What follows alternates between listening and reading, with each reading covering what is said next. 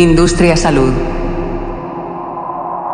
Hola, yo soy Gary Salazar, soy químico farmacéutico de base, estudié una maestría en la Autónoma de Barcelona, una maestría de bioquímica, biomedicina y, biología celular y otra maestría en farmacología clínica. Tendría que decir que la capacidad de los gobiernos tendrían que velar por la salud de las personas porque las personas son las que sustentan todos los gobiernos al final. Y la generación de mayor conocimiento, porque la generación de conocimiento generará más patentes y la generación de más patentes generará más productos. El medicamento en sí, hay que entender el medicamento no como producto terminado, sino como producto de investigación científica. Industria Salud.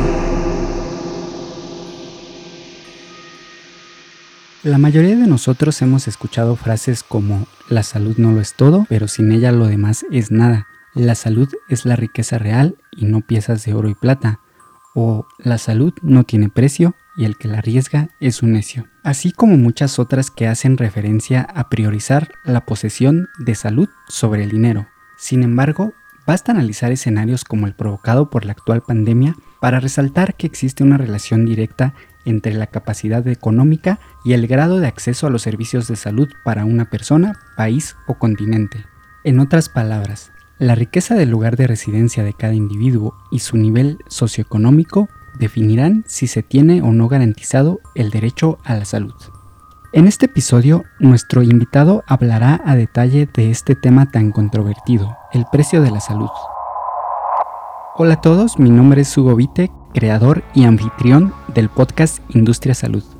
Un podcast en español pionero en entrevistar a personalidades de la industria farmacéutica, de dispositivos médicos y otras áreas relacionadas a la salud. Cada invitado nos comparte detalles de su trayectoria personal y profesional, así como anécdotas, experiencias y aprendizajes en este apasionante mundo. Para cerrar con broche de oro el año 2021 y la primera temporada de este podcast, en este episodio escucharemos a Gary Salazar desde Barcelona, España.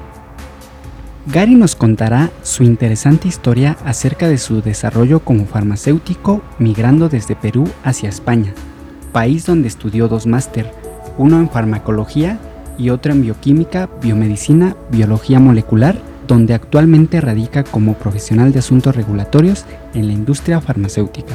Sin más, los dejo con una de mis entrevistas favoritas de Industria Salud y estoy seguro que también se convertirá para ustedes en uno de sus episodios favoritos.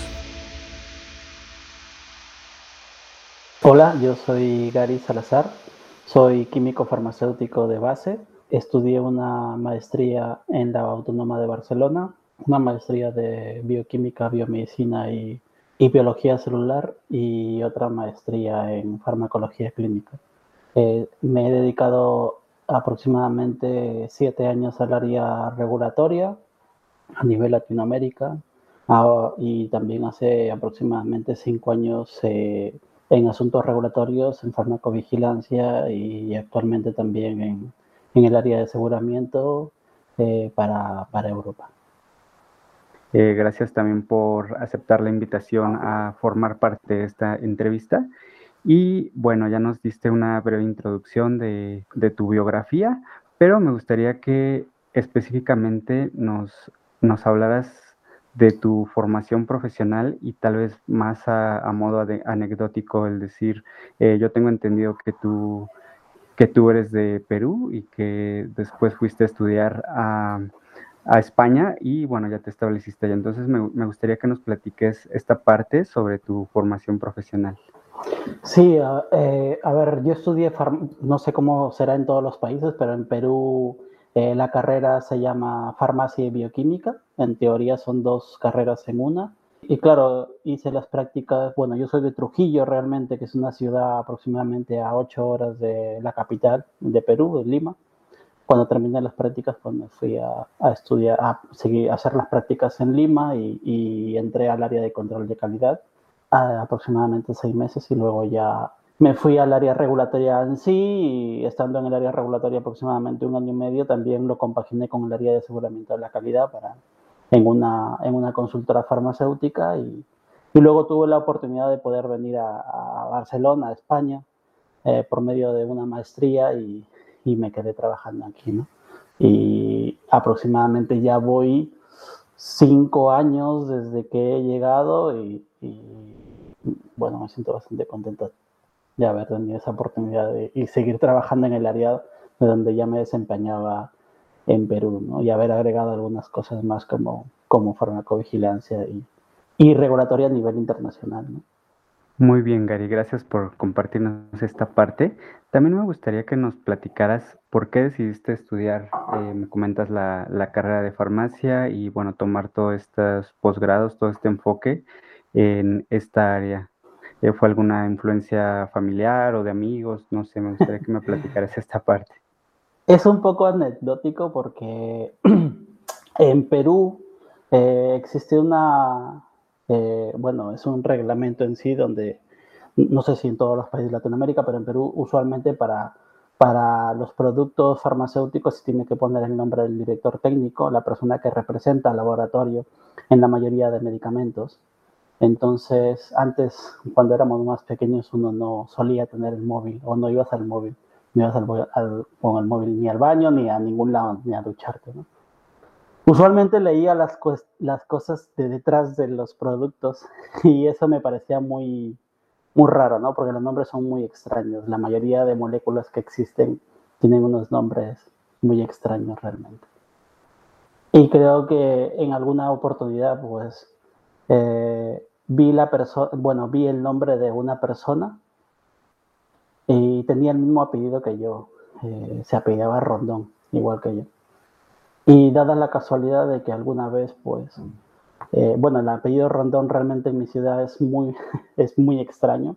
Si, si, si es Rondón es de mi familia o necesariamente es parte de, de la familia, entonces alguna vez tuvimos una reunión familiar y, llegó esta persona, ¿no? Que era director técnico de un laboratorio farmacéutico y que era químico farmacéutico. Y le pregunté qué era, ¿no? le pregunté qué hacía. Entonces, era una persona que ya tenía bastante bagaje en el área de, de, farmacia y, y, había ido o había recorrido muchas partes del mundo y había regresado realmente a, a Perú a, seguir trabajando para un laboratorio bastante importante. Y él me dijo que, que si le gustaba ese tipo de cosas que realmente no ves en común, eh, esas, esas palabras que no suelen decirse en un vocabulario normal, como por ejemplo nombres UPAC de moléculas o sustancias. Eh, o, y, y, me dijo que, bueno, que, que estudiase la carrera de farmacia, y desde ahí siempre me interesó la idea de estudiar esta carrera y, bueno, al ingresar, bueno, me enamoré un poco más. Desde ahí llega la influencia de, de por qué realmente estudio farmacia y bioquímica. Genial, muy, muy, muy interesante esta, esta anécdota, Gary.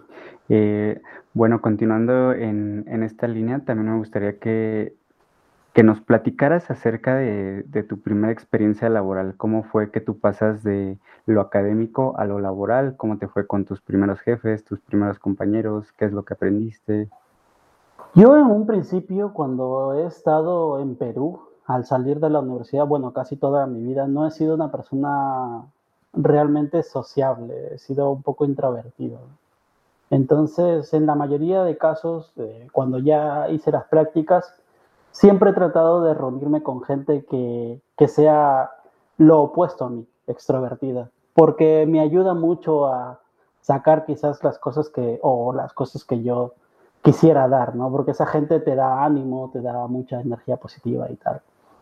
Entonces siempre he tenido la buena, la buena ocasión de juntarme con personas que son así. Entonces, siempre me he cruzado con personas desde las prácticas que han sido bastante positivas y me han ayudado un montón en la carrera profesional desde que era practicante. En un principio, pues estuve en, el área de calidad de gases medicinales de una empresa, una empresa que, hacía gases medicinales en Lima y, eso me ayudó bastante para entender un poco el proceso desde, desde cómo se hacen las cosas, ¿no? Que, bueno, es, realmente no era el área farmacéutica como tal, pero ya era como un primer contacto de las cosas que, que querían, sí, y me ayudó bastante. Estuve seis meses allí Y luego ya me, me, metí de lleno al área farmacéutica, a hacer mis prácticas también seis meses más en el área regulatoria. Y creo que mm, en donde estuve tuve la oportunidad de equivocarme muchas veces como practicante y como te dije hace un momento, pues juntarme con muchas personas que, que eran bastante extrovertidas y sacaban quizás lo mejor de lo que yo podía dar, ¿no?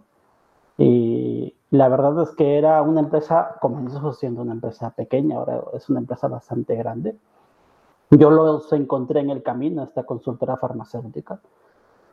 Y era un contacto muy directo entre la gente que era practicante, los jefes y hasta el área gerencial. ¿no? Entonces, el gerente de, de la empresa que también era una persona química farmacéutica y su esposa, que le tengo bastante aprecio a los dos, me enseñaron cosas eh, diferentes que nunca había visto en la universidad realmente, ¿no? Como tener que eh, explayarme o explicar cosas que yo las entendía, pero no las decía por, simple, eh, por el simple hecho de ser una persona introvertida.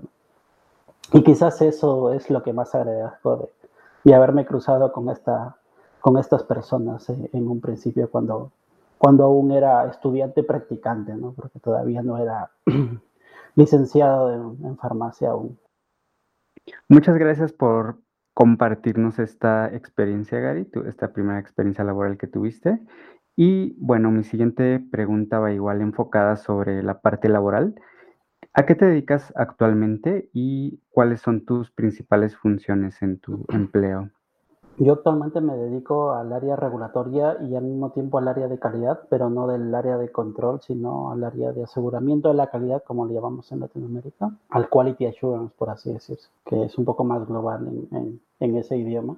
Y es la capacidad de poder registrar eh, no solamente en Latinoamérica, sino en todo el mundo.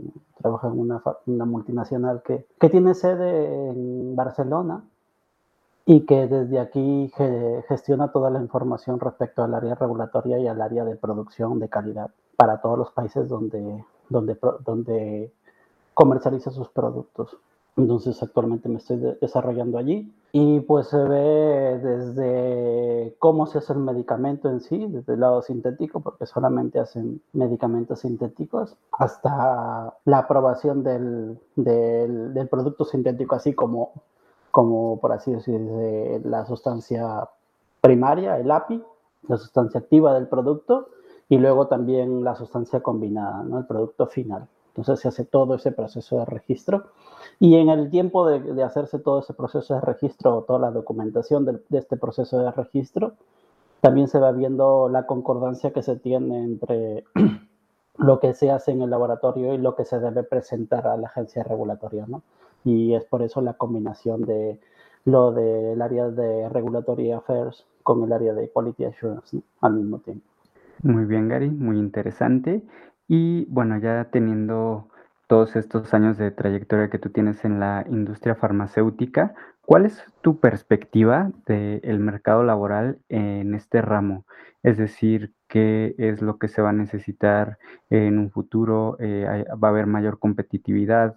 Eh, este tema de la eh, globalización, la flexibilidad de horarios, perdón, y las habilidades que se van a necesitar en este mercado laboral de la industria farmacéutica. En un principio entiendo de que la ICH, que es la, la norma internacional que regula la, la, mayoría de medicamentos, al menos en Occidente, eh, tiende, a, tiende a ser absorbida por la mayoría de países y, al final tenderá a ser absorbida por la mayoría de países para tener eh, una armonización de todos, los productos que se comercializan en el mundo. ¿no? Hay que tener en cuenta que, que la necesidad de armonización genera que el cliente final pues eh, se lleve un producto de calidad, de eficacia ¿no? y seguro al mismo tiempo. Entonces, en principio creo que eso será la perspectiva a futuro de la mayoría de agencias sanitarias o tendría que ser la perspectiva futuro de todas las agencias sanitarias en sí, ver que la calidad, la seguridad y el provecho que se le tiene que sacar al producto tiene que ser respecto a la visión que se tiene con el paciente y no solamente como ganancia como empresa. Lo segundo, como, como el área en sí, como persona que trabaja en el área. Creo que el futuro de nuestro propio trabajo es un poco la flexibilidad horaria y la capacidad de poder trabajar desde donde podamos. ¿no? Por, por, el lado de impuestos es un poco imposible poder eh, trabajar desde donde sea para, para o, por ejemplo, teniendo en cuenta España como tal, no puedes trabajar estando en Perú la mayoría de tiempo sin la necesidad de generar aquí o pagar impuestos aquí. ¿no? Es un poco complicado, pero creo que moverse dentro de un mismo país sería bastante provechoso para la mayoría de personas y la necesidad o la capacidad de poder trabajar desde un lugar un poco que solamente tenga internet, ya que estamos en el área regulatoria y que se pueda ver todo desde cualquier parte y la generación de conocimiento de la comodidad de tu hogar. ¿no? Muy bien, totalmente de acuerdo. Y bueno, ya vamos a pasar en esta primera parte de la entrevista a una cuestión más personal. Me gustaría que me platicaras acerca de los proyectos y tus planes que tienes, ya sea a corto, mediano, incluso a largo plazo. Eh, como objetivos a, corto plazo, eh, ahora mismo pues yo me voy a cambiar a otra empresa, así que mi objetivo es establecerme en la nueva empresa donde voy a trabajar dado que son funciones más principales. Así que eh, estoy tratando de, de, generar conocimiento hacia mí mismo porque estoy tratando de estudiar mucho más para, para este puesto de trabajo que voy a tener. Así que espero que todo salga bien, ya que eh, será un nuevo reto para mí. Los proyectos a largo plazo eh, eh es la, la, capacidad de poder ayudar en algunas empresas en Latinoamérica para la exportación de sus propios productos, como por ejemplo, eh, para el caso de Perú, hay muchísimas empresas que eh, me están contactando para ver la capacidad de poder importar ese tipo de productos o, armonizar sus productos de manera acorde a las, regulaciones que existen en Europa. Y el boom, y a largo plazo es el boom que se tiende ahora mismo con la regulación para el cannabis, que es algo bastante interesante que se está haciendo en Latinoamérica y que creo que en algún punto o en algún momento pues se podría apoyar para que la regulación sea tan buena que uh, se pueda exportar de manera con calidad todos los productos que se tienen, dado que creo que tenemos la capacidad como países de poder hacer un producto de buena calidad y que, y que no todas las cosas salgan de Occidente. ¿no? Creo que Sudamérica tiene un potencial muy fuerte de poder, eh, desde, desde la cosecha hasta la producción de materia terminada o producto terminado, para la exportación de países como estos, ¿no? En, en, de manera medicinal, obviamente. ¿no? Todo, toda la regulación que se necesita para la exportación de cannabis medicinal es un aspecto bastante importante en Sudamérica porque creo que podríamos ser potencia mundial o cada país de los que, de los que bueno, puedan tratar de establecer una regulación exacta para estar acorde a lo que, a lo que se está dando aquí en Europa o en Estados Unidos, pues será bastante interesante también ese, ese hecho de poder hacerlo y, y creo que mi objetivo a largo plazo es ese, ¿no? tratar de apoyar a estas empresas que, que, lo están necesitando desde ahora y que lamentablemente el desconocimiento que se tiene no hay una buena regulación en nuestros países. ¿no? Muy bien, Gary, gracias. Te deseo mucho éxito en estos proyectos y bueno, me llama mucho la atención de eh, que hablas en el, en el, cannabis, en el caso del cannabis. Eh, ¿Cuál es la actual regulación en Europa en general?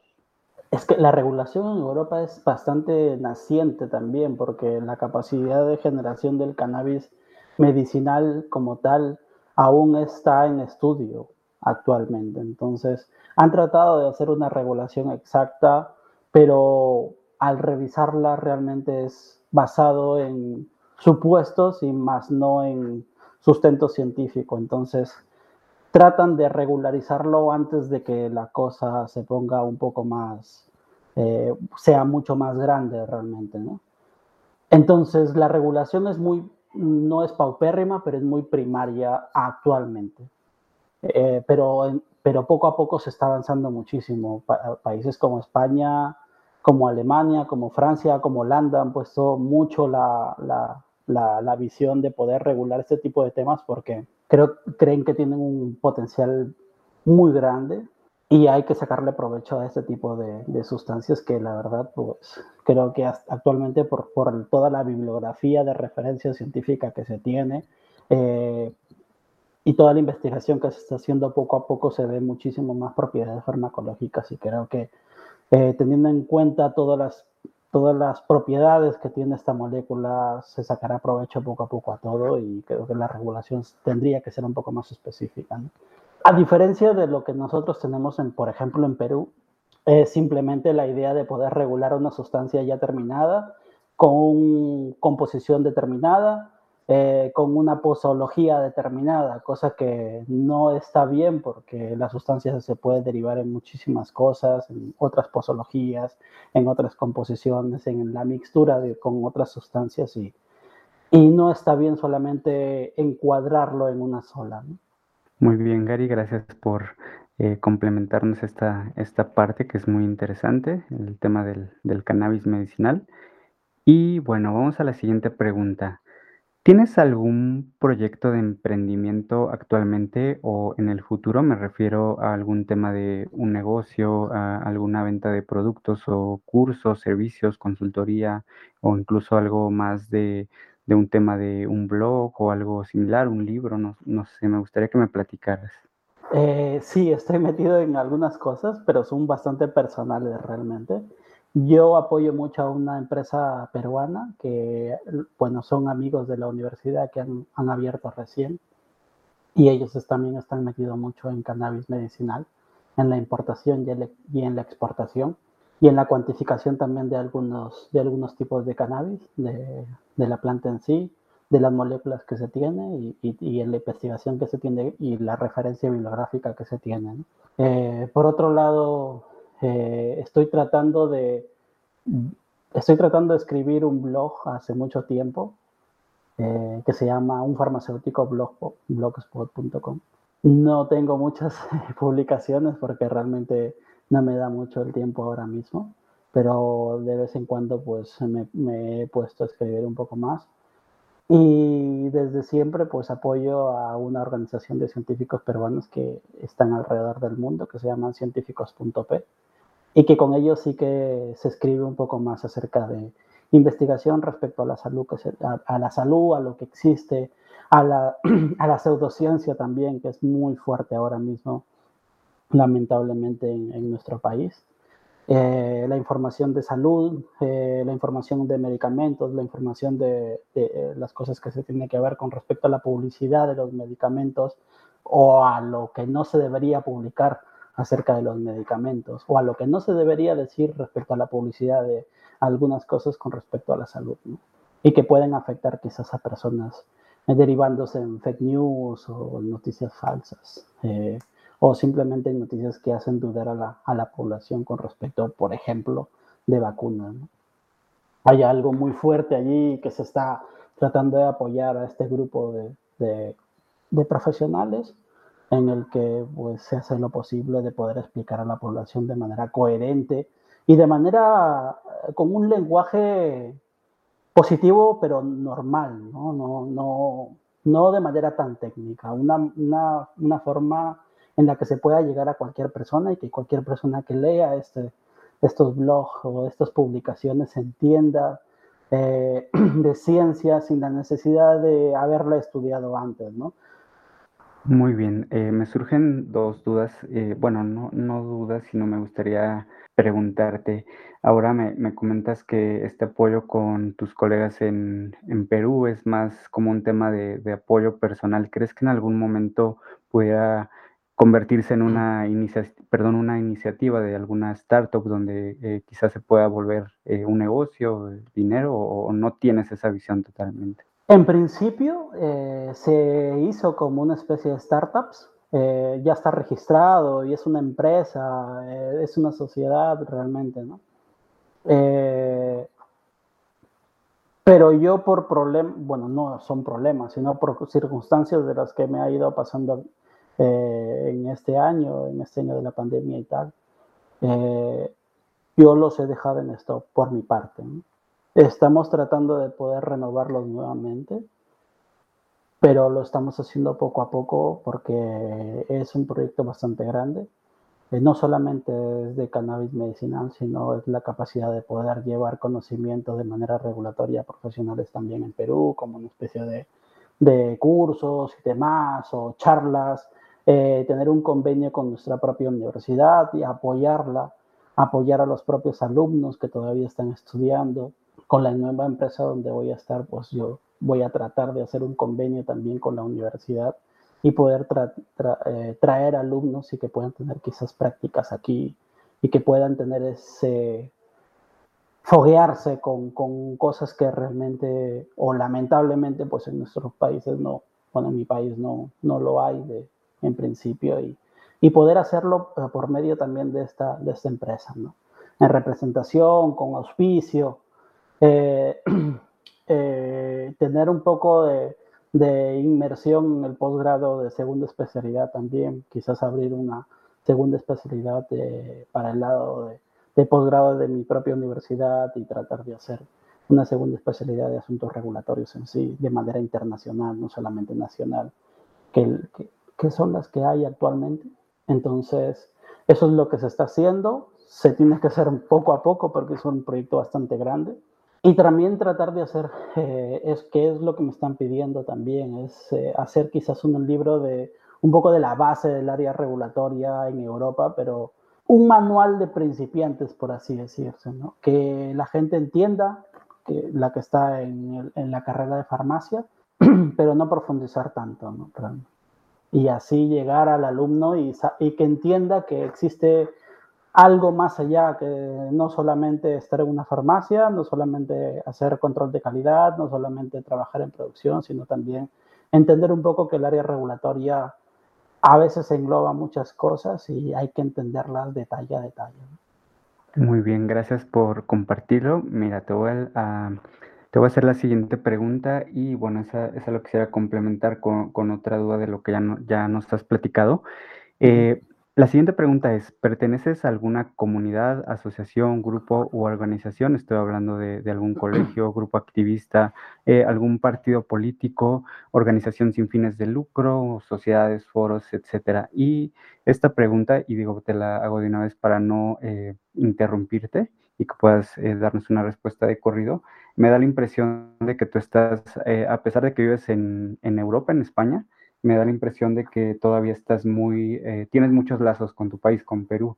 Eh, ¿Tienes planteado como volver o, definitivamente ya es un, un establecimiento en, en Europa o, es algo como mixto? No sé, me, gustaría que nos platicaras esa parte. Como te decía uh, anteriormente, yo estoy apoyando a Científicos.p, que es una organización sin fines de lucro.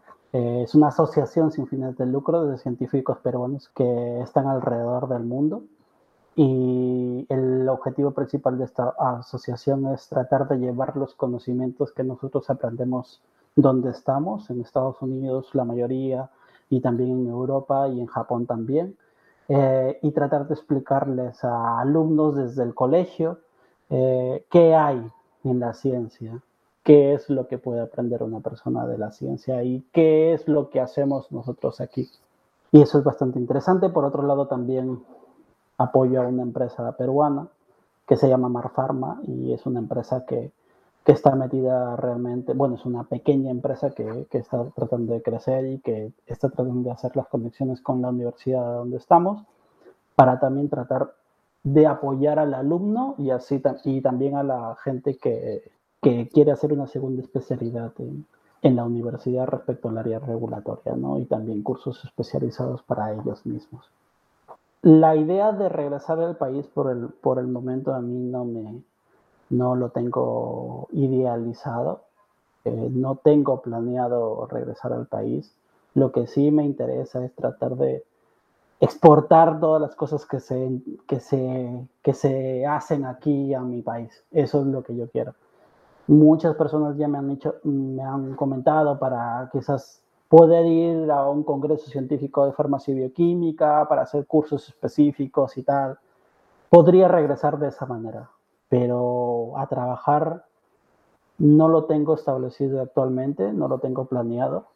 Eh, quisiera hacer ya una vida aquí, porque tengo una familia creciente ahora mismo y, estoy tratando de establecerme a pesar de que lleve cinco años aquí, sigo tratando de, de establecerme de manera, bueno, de mejor manera siempre.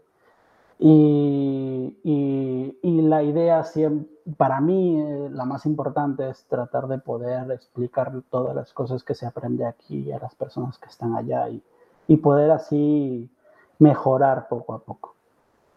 Gracias por compartirnos esta parte. Me gustaría preguntarte a qué dedicas tu tiempo libre.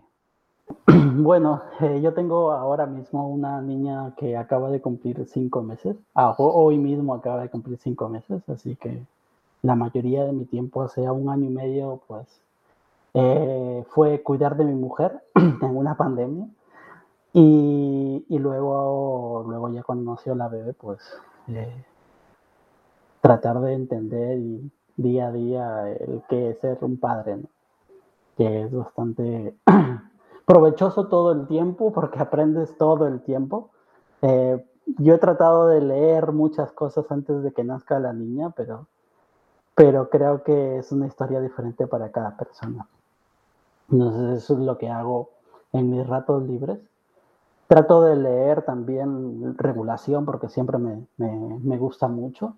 No leo obras hace mucho tiempo, porque el poco tiempo que, bueno, hace mucho tiempo leí alguna obra que me, hizo ya no leer más obras, que es un poco anecdótico.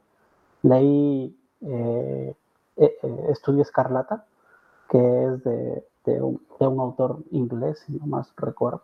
Es la historia de Sherlock Holmes, la primera historia de Sherlock Holmes. Y en una conversación que tiene con Watson, él habla acerca de, Watson le pregunta algo tan simple como cuántos planetas creo que tiene el universo y él le, responde, necesito realmente saber ese tipo de conocimientos para lo que yo hago.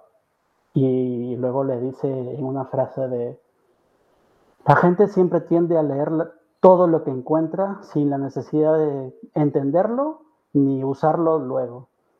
Eh, la gente tiene una biblioteca desordenada en su mente y para nada, porque luego genera tanto conocimiento que no la usa.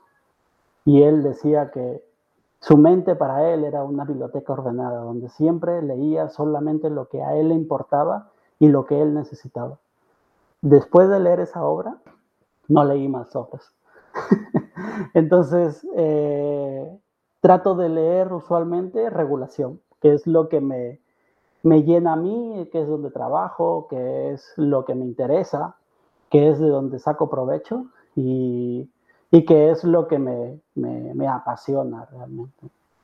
Entonces, ahora mismo estoy leyendo una obra que se llama FDA, Regulatory Affairs, que es un libro realmente, y que habla acerca de la regulación que existe en la FDA, ¿no? que es algún punto quizás que ahora mismo lo tengo eh, pendiente, así que lo estoy tratando de parchar todo el tiempo con este libro y me está ayudando muchísimo a entender la regulación de la FDA, que tampoco es tan distante de la de Europa, pero, pero tiene sus, sus conceptos.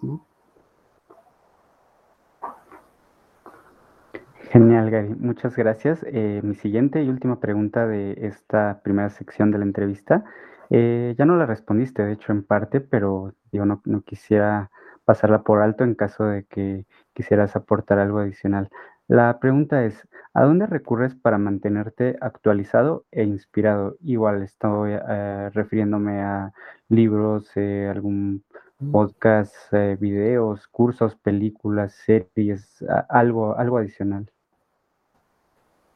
hay que entender que la mayoría de las personas que están en regulatorio y que la y que la regulación sanitaria de los productos farmacéuticos está basado en políticas entonces, si estás al día en la política gubernamental de todos los países, entiendes un poco más lo que pasa en el reglamento en sí.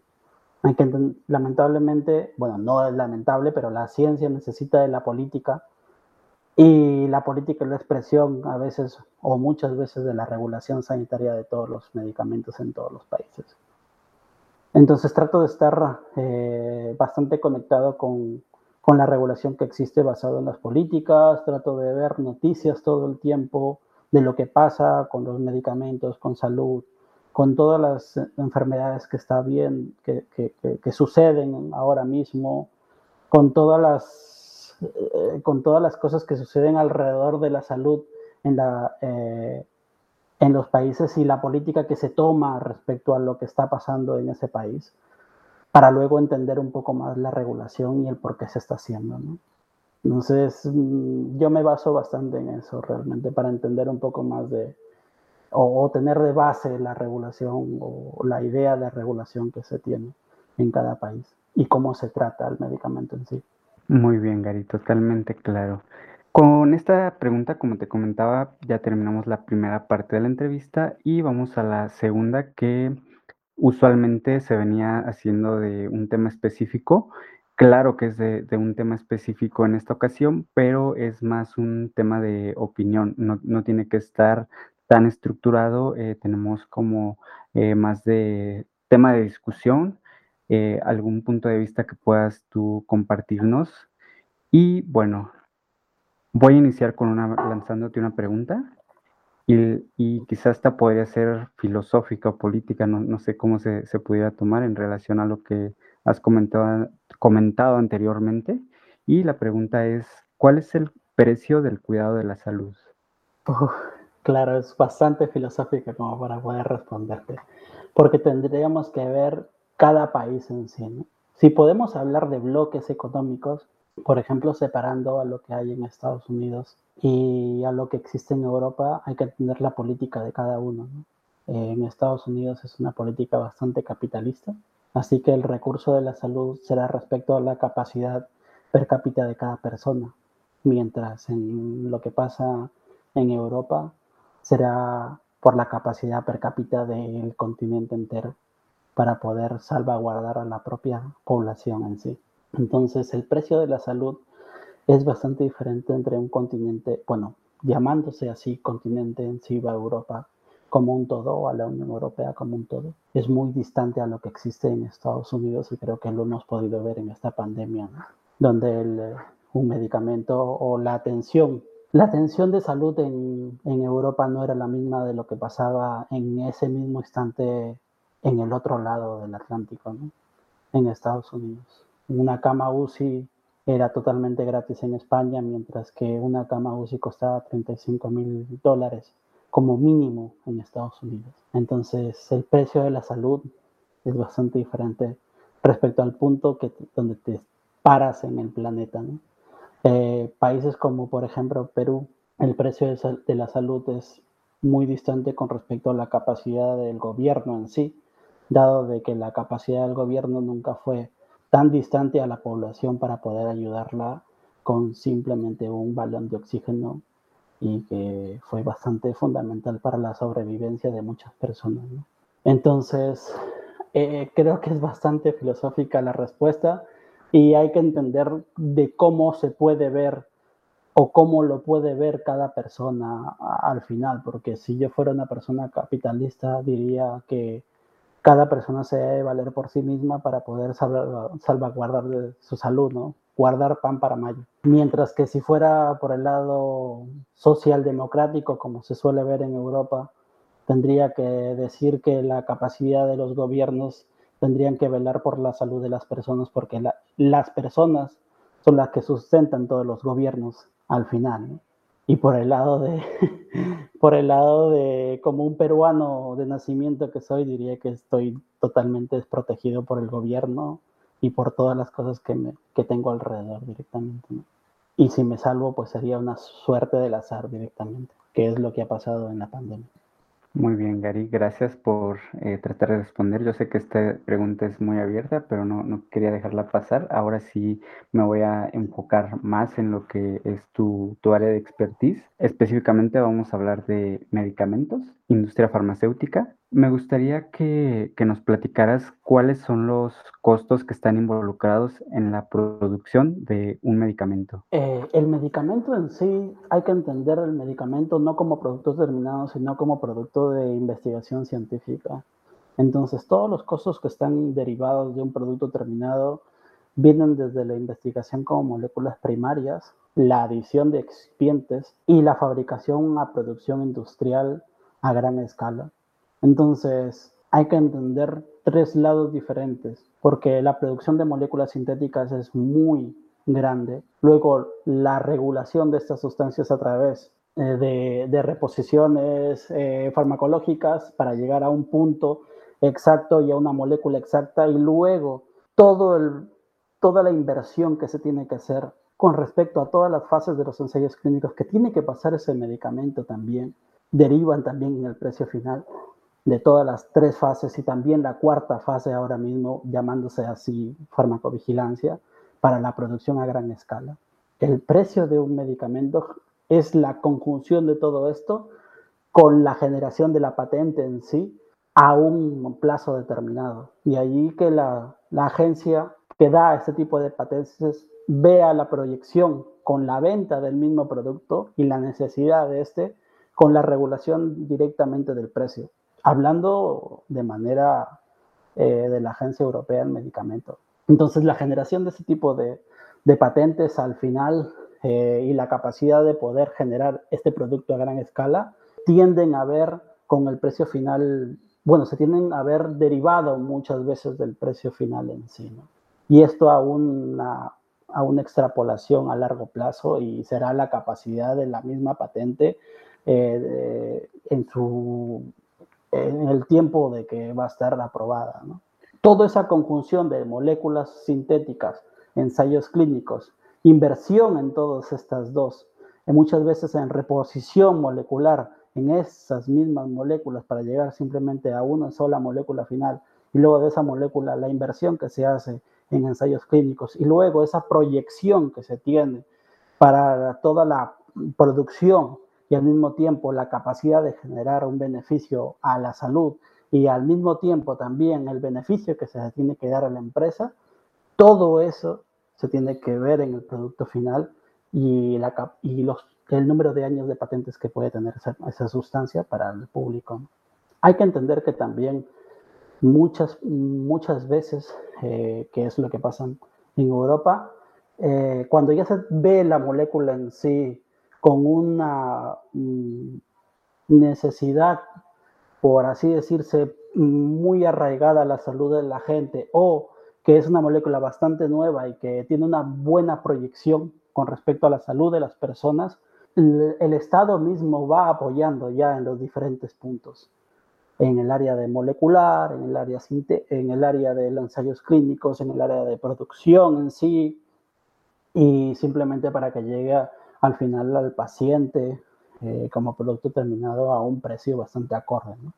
Claro, hablando de precios, que está muy relacionado con, lo que me gustaría que, nos conversaras, y hablando específicamente de la región de Europa, que es donde tú tienes mayor conocimiento, ¿cómo se establecen específicamente los precios de los medicamentos? Eh, si es que hay un precio, tengo entendido que la mayoría de los medicamentos pues están fondeados por, por el gobierno o, por aseguradoras, pero eh, me gustaría saber cómo se establece, si se establece como un precio fijo, un precio máximo de venta y cómo es el proceso. Sí, al momento de la escala de, ah, bueno, de producción a escala de medicamentos se establece un precio, hay un reglamento de generación del precio con respecto al producto que se genera, bueno, al gasto que se genera en laboratorio con respecto a un lote. Entonces se saca el precio unitario y el, y el precio final es eh, el precio unitario de laboratorio por un, un factor que te da usualmente el lugar de donde lo estás haciendo. Por ejemplo, en España, pues será el factor que genera el gobierno como un impuesto en sí y también la generación de este impuesto está arraigado muchas veces a la, ayuda que le da el propio gobierno a ese laboratorio. Entonces, para que el precio que llegue al, fin, al, cliente final sea acorde a su bolsillo, por así decirse. Entonces, es el precio del laboratorio, el precio final del laboratorio, más un factor que da el gobierno con respecto al precio del laboratorio y eso es, eso es lo que da el cálculo del precio final, precio del producto final.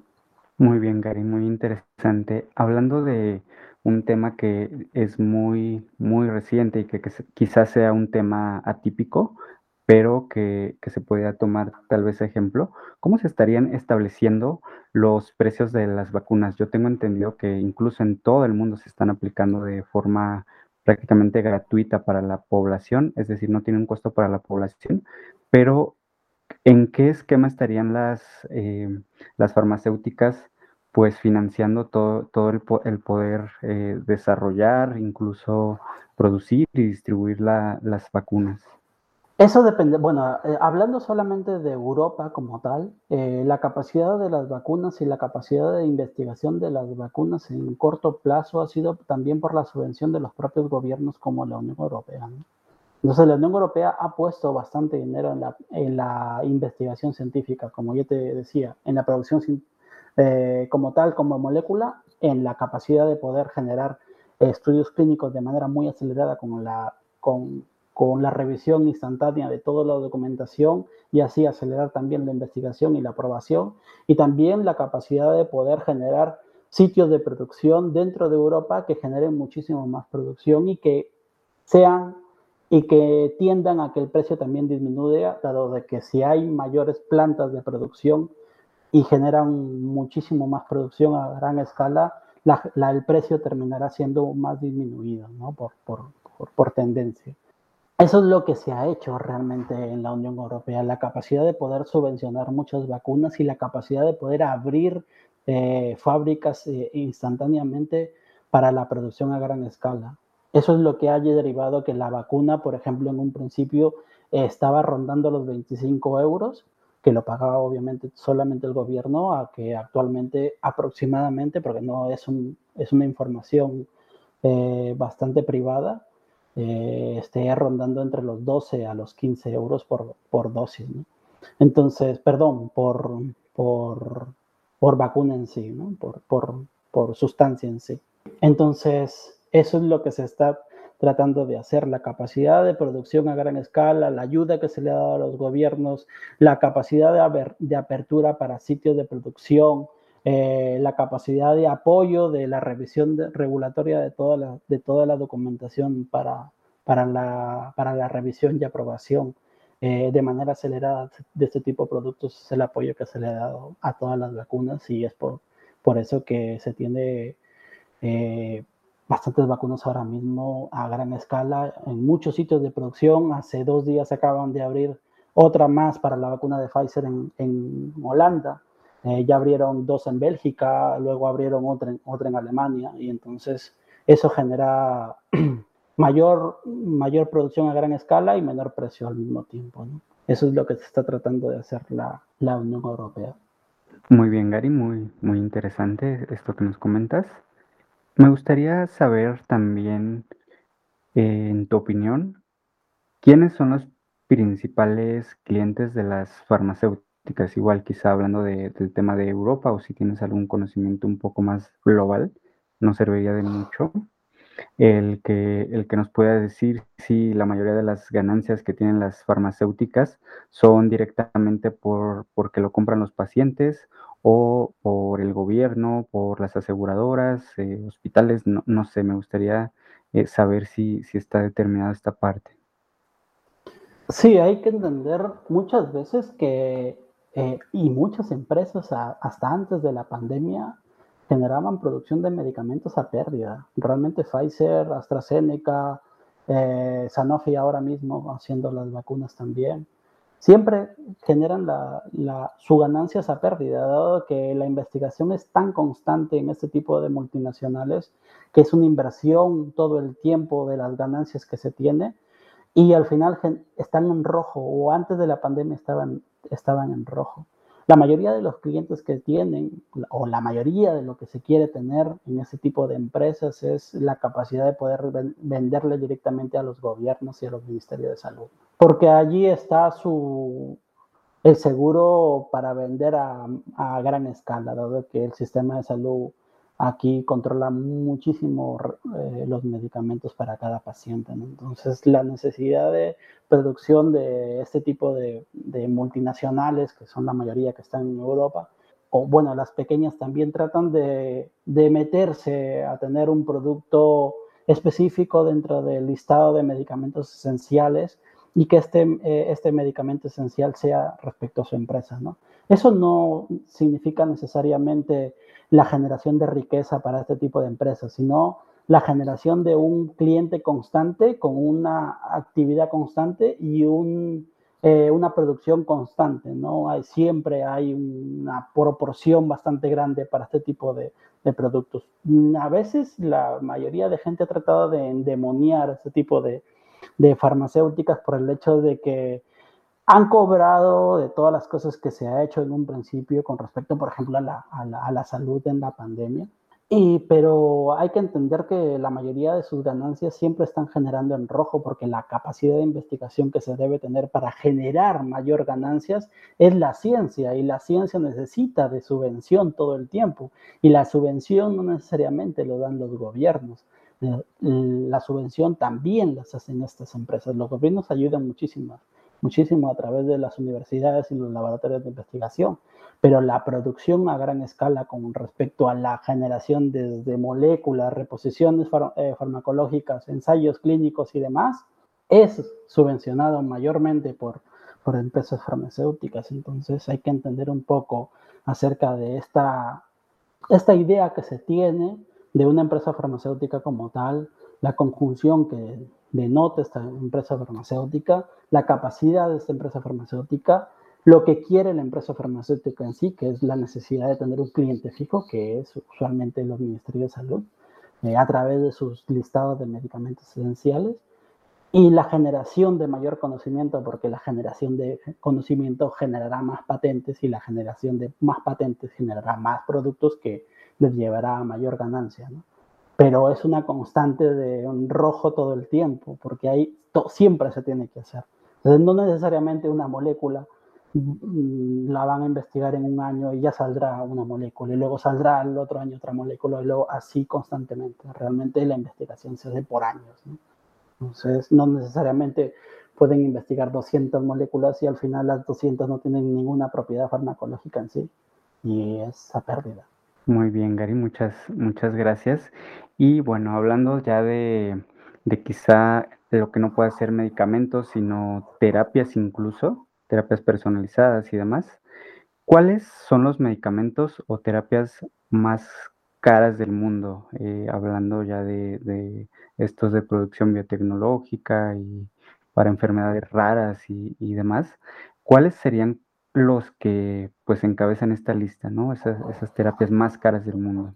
Las enfermedades liposomales, que son las enfermedades raras usualmente, son las que generan muchísimo más gasto porque ¿Por qué? Porque no hay tanta población que se enferme de estas enfermedades, por eso es que se llaman raras, porque es cada 10 de cada 10.000 o cada 10 de cada 100.000. Eh, creo que es una constante de cada 10 de cada 100.000 personas eh, para ya identificarse como una enfermedad rara en sí respecto al reglamento. Y los medicamentos, por obviedad, pues eh, no se pueden generar a gran escala. Y la investigación es muy profunda, como, como para cualquier otro medicamento, realmente. O sea, la investigación se hace igual para todos, con la generación y la inversión de igual manera como para cualquier molécula que se puede generar a gran escala como por ejemplo para Alzheimer, para cáncer, para tuberculosis, para enfermedades tropicales, que son enfermedades que son constantes, pero y que tiene lamentablemente una capacidad de pacientes constantes, pero no es, se hace la misma inversión para una enfermedad rara, pero la producción a gran escala no se da de manera exponencial, porque realmente la, los, los, los pacientes no son tantos en el mundo, ¿no? Entonces, la, la inversión que se hace es muy grande a comparación de, a, a, comparación de enfermedades que se tienen con mayor factor o mayor porcentaje de personas con respecto a las enfermedades raras. ¿no? Ok, entiendo que entonces el, el, precio tan alto de un medicamento de este tipo sería porque, bueno, lo van a recuperar con menos gente, es decir, van a vender menos medicamentos que quizá con un medicamento oncológico, que hay un montón de personas con cáncer en el mundo y estas enfermedades raras, pues tienen que recuperar esa inversión con menos gente. Sí, lo complicado de esto es la capacidad de las patentes, dado que la capacidad de las patentes tienen un, eh, un número de años determinado. ¿no? se puede dar aproximadamente más de 15 años a una patente. Entonces, para recuperar el dinero después de 15 años para una enfermedad rara, no es buen negocio. Entonces, de ahí que muchas veces también los gobiernos por sí mismos o las agencias sanitarias por sí mismas han tratado de generar ese tipo de investigación con la propia subvención de ellos eh, y bueno, o en conjunción con los laboratorios para llegar a, tener medicamentos de este tipo de terapias que realmente pues son para personas de igual manera y que necesitan ese tipo de ayudas, ¿no? Y este tipo de tratamientos que son bastante importantes para ellos. Uh, es una obviedad que sean muy pocos, pero eso no quiere decir eh, que se va a dejar de lado, ¿no? La salud es para todos y el beneficio tiene que ser para todos. Entonces, esto es lo que genera una controversia en respecto a la investigación, porque hay muy, muy pocas empresas que tratan de investigar en este tipo de enfermedades, dado que la, la inversión es fuerte como para cualquier molécula que le pueda dar a un beneficio a grandes, a grandes proporciones eh, pero el beneficio para este tipo de, de enfermedades es muy poca. ¿no? Entonces, actualmente hay mucha conjunción entre este tipo de laboratorios que, que tienen grandes eh, profesionales dentro eh, y que pueden investigar eh, este tipo de terapias, pero con la conjunción de los propios gobiernos o de las agencias sanitarias. ¿no? Por eso hay una especie de regulación en sí diferente para este tipo de terapias, para que lleguen más rápido también al paciente. Claro, entonces estamos hablando de, de, empresas que más conveniente investigar en una enfermedad que sea de, de, alta recurrencia en la población que, bueno, investigar sobre una enfermedad rara y demás. ¿Qué es lo que pasa cuando, bueno, todas estas enfermedades raras eh, surgen quizá de universidades o de pequeñas startups que después son absorbidas por grandes empresas, ¿no? O sea, la compra de, de otras multinacionales. Sí, muchas veces eh, existen muchas startups que usualmente ven moléculas y tratan de venderlas, eh, para, al menos para enfermedades raras. Sola, hay, en las grandes transnacionales tratan de hacer todo en sí, ¿no? desde la molecular hasta los ensayos clínicos y el producto final. Pero para el caso de enfermedades raras, se han partido en muchas pequeñas empresas como startups. Startups que solamente ven moléculas y hasta ahí quedan y venden luego la molécula eh, ya como patente, y luego solamente empresas que ven ensayos clínicos para este tipo de enfermedades y solamente luego ya también la venden con los resultados positivos. Y luego ya la empresa transnacional que se compra todo eso para hacerlo a gran escala si es que hay un beneficio.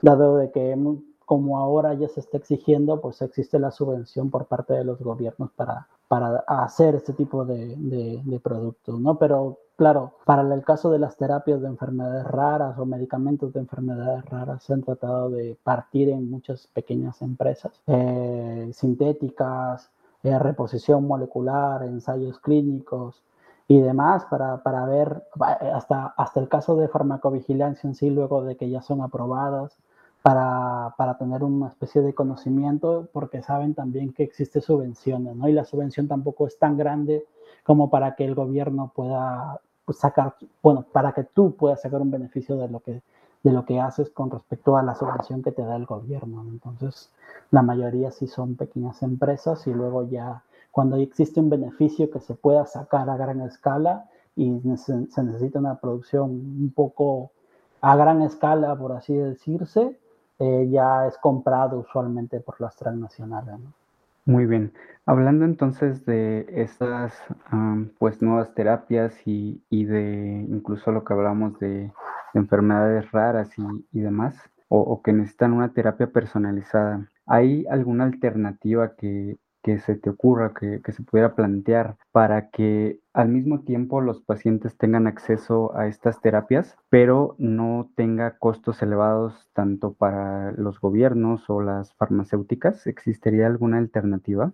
Lo que se está haciendo para tratar de ya inmiscuir a las personas que existen con estas enfermedades raras es tratar de inmiscuirlas desde los ensayos clínicos. Entonces, eh, al incluir ese tipo de personas ya en la fase 3, del ensayo clínico, Eh, al mismo tiempo de que se está investigando la, enfermedad en sí y los beneficios que se tiene de esa molécula, ya se está incluyendo a, los mismos, a las mismas personas que necesitan de este tipo de, de sustancias. Eh, y eso es bastante provechoso porque el gobierno trata de juntar mucha gente que necesite ese tipo de terapias en un solo ensayo clínico y la generación de este tipo de resultados, pues si genera beneficios, ya los están teniendo los, los mismos pacientes que necesitan de este tipo de, de medicamentos, ¿no? Entonces, es una buena idea, mm, es lo que he visto yo hasta el momento y es lo que se hace, por ejemplo, en España, que es como el, el el paraíso de los ensayos clínicos, tratar de traer, es más, eh, eh, tratan de importar, por así decirse, personas de cualquier lado del mundo para que se traten de beneficiar con estos, con este tipo de medicamentos y que al mismo tiempo pues se pueda tener un, un, un nivel, bueno, como, como requiere un ensayo clínico, de, por ejemplo, de fase 3, una cantidad mm, bastante provechosa para unos buenos resultados, ¿no? Para la investigación con buenos resultados respecto a estas investigaciones. Entonces, es lo que se hace usualmente, al menos en España, para el caso de las enfermedades raras o al estudio en los ensayos clínicos en, enfermedades raras, ¿no? Tratar de importar hasta pacientes de cualquier lado del mundo que necesite eh, este tipo de terapias y decirle, mira, hay esta terapia y, y se está, hasta en la fase 2 se teniendo resultados positivos y si quieres entrar a la fase 3 para que veas cuál es el resultado y, quizás saques provecho de manera hasta gratuita y hasta muchas veces pagada eh, por el propio Estado, eh, tratar de beneficiarse al mismo tiempo, ¿no? Al mismo tiempo que se está investigando. Muy bien, Gary. Ya estamos llegando al, al final de, de, esta entrevista, de esta, de esta intervención. Modo de conclusión, me he quedado con lo que comentas, que, bueno, los medicamentos en general pues incurren en, altos costos que van desde la etapa de la investigación, la producción y todo lo que comentas, eh, hacer estudios clínicos, eh, pagar la regulación y, otro costo que está asociado ya en el momento de, de vender un producto, pues es obviamente el, costo de, de, de la sustancia, de la molécula, no sé, del empaque, distribución y demás. Y bueno, eso es con lo, con lo que me quedo. Me quedo también con la impresión de que, de que lo que tú comentabas hay como una, un escepticismo por parte de la sociedad, incluso está como satanizada las farmacéuticas y se les ve como entes que pues son muy de, ganar dinero, ¿no? Son muy eh, avariciosos y, y, quieren pues acaparar, ¿no? Como toda, toda otra industria. ¿Cuál sería tu perspectiva o, cómo lo transmitirías a la, a la, sociedad en general? Lo que comentabas que, que haces, ¿cómo, ¿cómo, tú transmitirías el por qué un medicamento tiene un costo tan alto y que, eh, bueno, de alguna forma estaría, estaría o no justificada, ¿no? El, el, el, que una empresa farmacéutica pues debe de tener una, una ganancia o recuperar su inversión.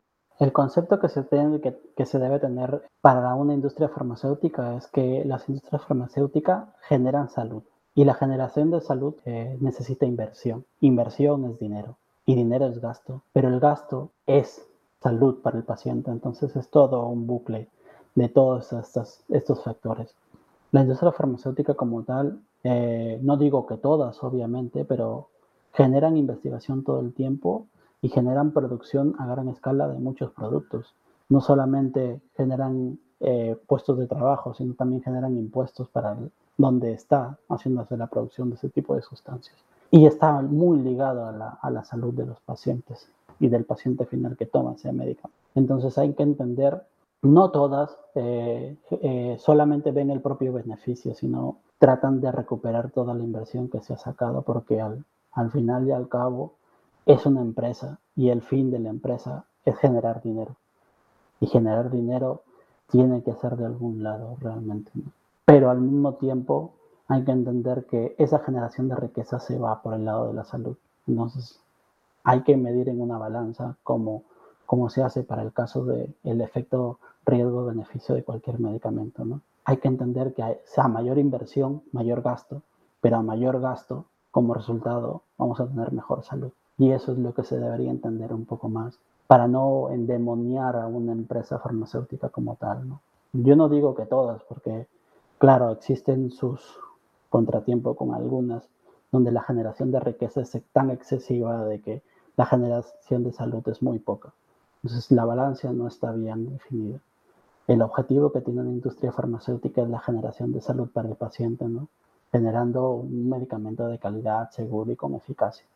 Entonces hay que entender que todos estos tres aspectos se generan a través de una investigación muy larga, que no es de la noche a la mañana y que genera muchísimo gasto. Totalmente de acuerdo. Vamos a la última pregunta, Gary. ¿Qué impacto te gustaría tener en la industria farmacéutica y en general en la industria de la salud o en la salud? A mí como profesional de salud me gustaría ser un factor de cambio con respecto a la regulación, que es donde yo manejo mucho más, dado que veo que lo que existe en Occidente, como por ejemplo en la Agencia Europea del Medicamento, la regulación de la salud o la regulación de los medicamentos está basado en la salud de los pacientes. A comparación de lo que existe, por ejemplo, en Perú, que la regulación del medicamento es la generación de riqueza para las fábricas realmente, ¿no? Para, para las personas que importan o que venden medicamentos. Entonces, me gustaría ser un factor de cambio con respecto a este tipo de regulaciones y este tipo de cosas que se están dando actualmente en Latinoamérica como tal, no, no solamente en Perú, sino existe la mayoría de agencias regulatorias o la mayoría de regulación sanitaria tratan de ver el beneficio, que está bien, pero no tan excesivo, no debería ser tan excesivo, debería haber muchísimo más también. Me gustaría que también ese tipo de regulaciones cambien un poco más para que haya una concordancia en, lo, en, lo, en la política de salud con respecto a la salud de la población. ¿no? La política de salud tiene que ser necesaria en todos los países para que la regulación de nuestros propios productos sean de manera de calidad, de seguridad, de eficacia y que la generación de riqueza sea un balance también con la industria farmacéutica como tal. Eso es lo que me gustaría tratar de hacer, tratar de balancear lo que existe ahora como política de salud y la riqueza que se está llevando la mayoría de industrias farmacéuticas. Entonces, porque la política de salud existe, está combinada con la política de precios, la regulación del medicamento y esa capacidad de poder llevar un medicamento bueno para una persona, para el cliente final, debe ser concordante también con lo que se genera y toda la inversión que genera toda esta industria, ¿no? Entonces hay que tener un balance siempre y a veces o muchas veces este balance está un poco desnivelado más para la generación de riqueza y no para la generación de salud. Muy bien, Gary. Finalmente me gustaría saber si, digo, sé que eres una persona muy ocupada, pero me gustaría saber si el público que nos escucha te puede contactar y si eventualmente estás abierto a alguna colaboración o algún proyecto. Sí, claro. Eh, me pueden encontrar a través de mis redes electrónicas, por el blog también, que es un farmacéutico blogspot.com o en Twitter también como un farmacéutico, arroba un farmacéutico con K, y allí me pueden contactar directamente en mis redes. ¿no? Muy bien, Gary, esperemos que se animen a contactarte y no me queda más que agradecerte, creo que ha sido una gran entrevista, hemos aprendido bastante y hemos discutido temas que son de gran relevancia. Eh, me gustaría también dejar la, la, invitación abierta para que en un futuro puedas volver a este podcast y hablar de un tema diferente. ¿Vale? Vale, gracias. Eh, yo también espero que me inviten, pero espero tener un poco más de tiempo porque ya sabes que es un poco complicado ahora mismo. Llevo dos trabajos, soy padre y, estoy trabajando en un laboratorio, así que yo trataré de dar lo mejor. Y cuando me inviten, pues encantado. Claro que sí, Gary, entendemos y te esperamos próximamente. Muchas gracias. Gracias. Gracias, hasta pronto. Gary y yo esperamos que hayan disfrutado de esta sesión que grabamos con mucho entusiasmo, esperando aportar nuestra visión para todos los seguidores de este proyecto, del podcast Industria Salud, el lugar donde los profesionales de la salud vienen para mantenerse actualizados e inspirados. Esta entrevista fue grabada en julio de 2021, por lo cual algunos de los temas podrían estar obsoletos, pero no se preocupen, Gary regresará pronto para actualizarnos en este cambiante sector de la salud. No olvides compartir este podcast con tus colegas y escuchar nuestros episodios anteriores. Hasta la próxima. Industria Salud.